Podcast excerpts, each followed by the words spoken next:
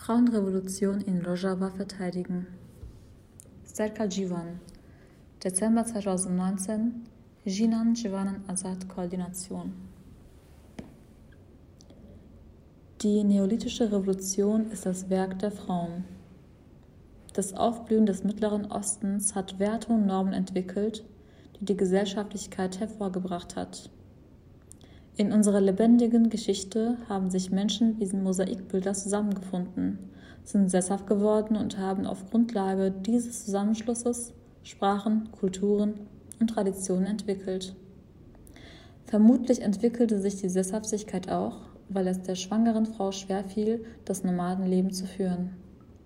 Da die Frau schon immer eine Weberin des Lebens war, kann man die Sesshaftigkeit und damit das Entstehen fester Gesellschaften der Frau zuschreiben.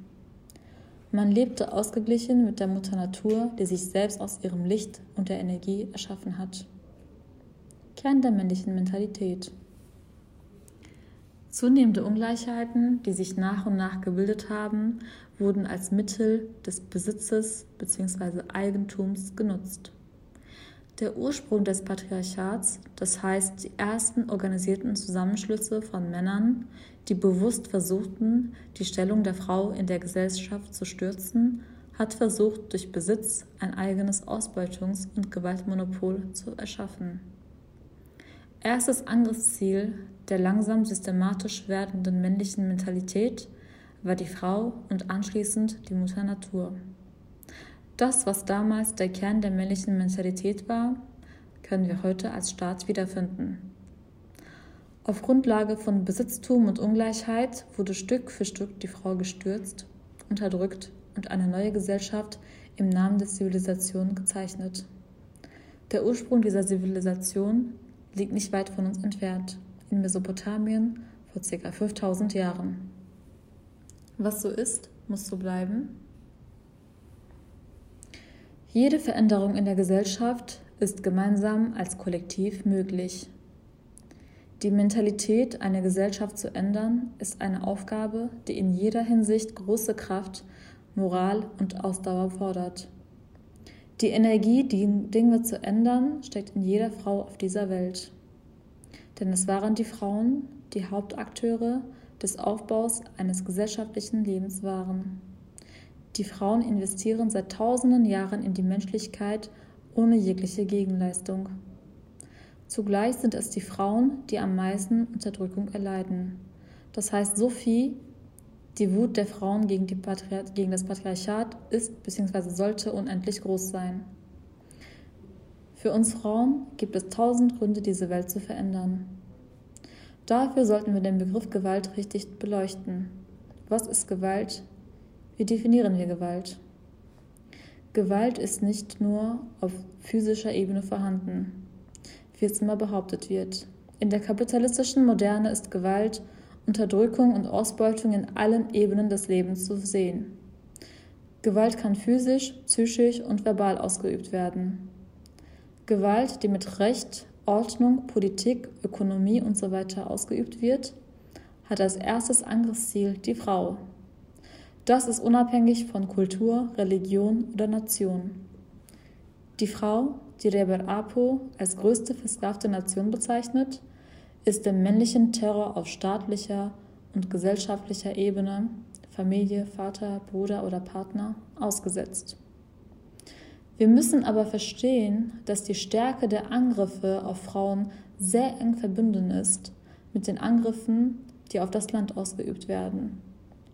Die Frau wird als Besitz gesehen und daher nimmt sich die männliche Mentalität das Recht, über sie zu entscheiden und zu herrschen.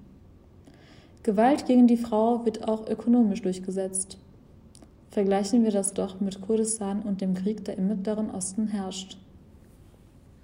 Es gibt sehr viele Parallelen mit den Angriffen auf die Frau und den Angriffen auf das Land, die Geografie und die Kultur. Prototypen. Wir haben über Gewalt und Angriffe gesprochen. Davon gibt es in der kapitalistischen Moderne mehr als genug. Die Art und Weise, wie man in unserer heutigen Zeit versucht, Frauen gefügig zu machen, ist etwas subtiler. Durch Mode, Influencer, Magazine, Serien, Filmen und so werden uns Frauen ein Prototyp der modernen Frau vorgelegt.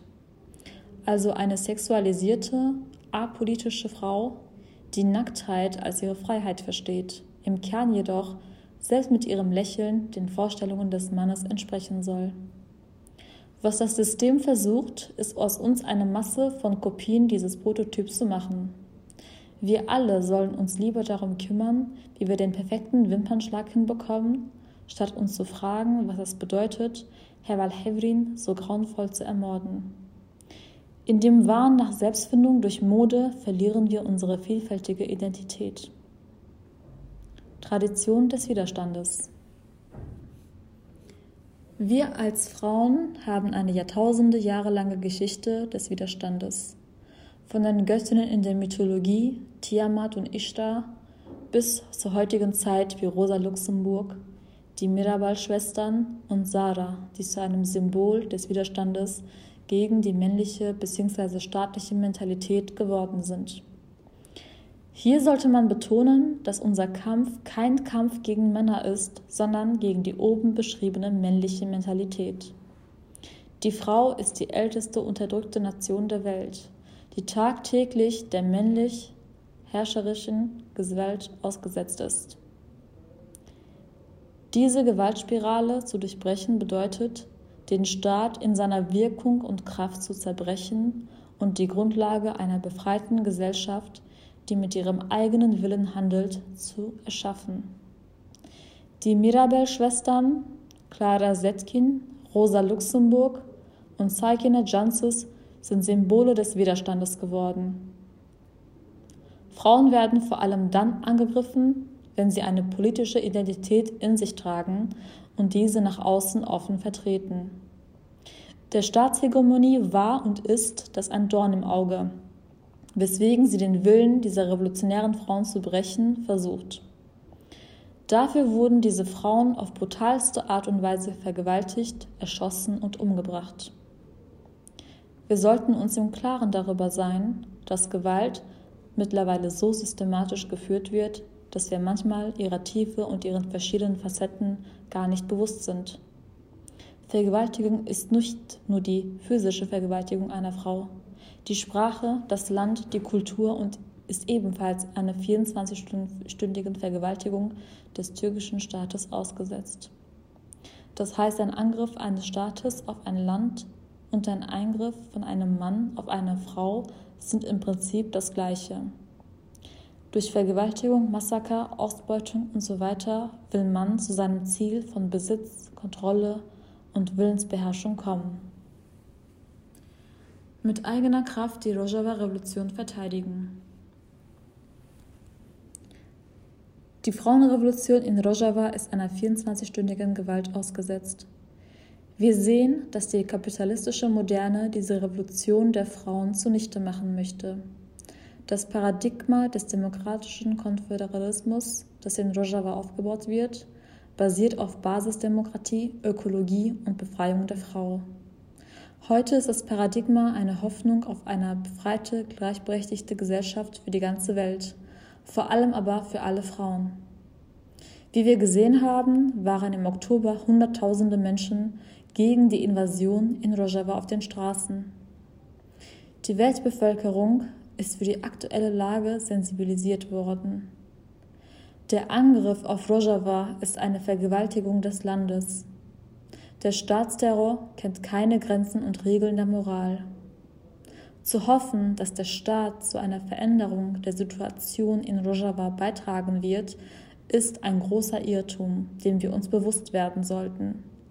Die kurdische Gesellschaft bzw. die kurdische Frau und alle Frauen dieser Welt bauen auf ihre innere Kraft und Überzeugung auf.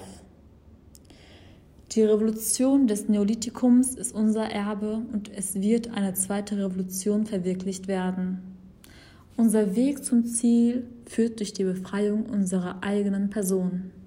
Reber Apo hat durch die Befreiung seiner selbst begonnen, der Gesellschaft den Weg zur Freiheit zu zeigen. Die Revolution in Rojava ist eine Frauenrevolution. Es ist unsere Pflicht, für sie gemeinsam zu kämpfen und jede Frau für die Revolution zu begeistern. Beji Serok Apo, Jin Jian Azadi. Defend the Woman Revolution.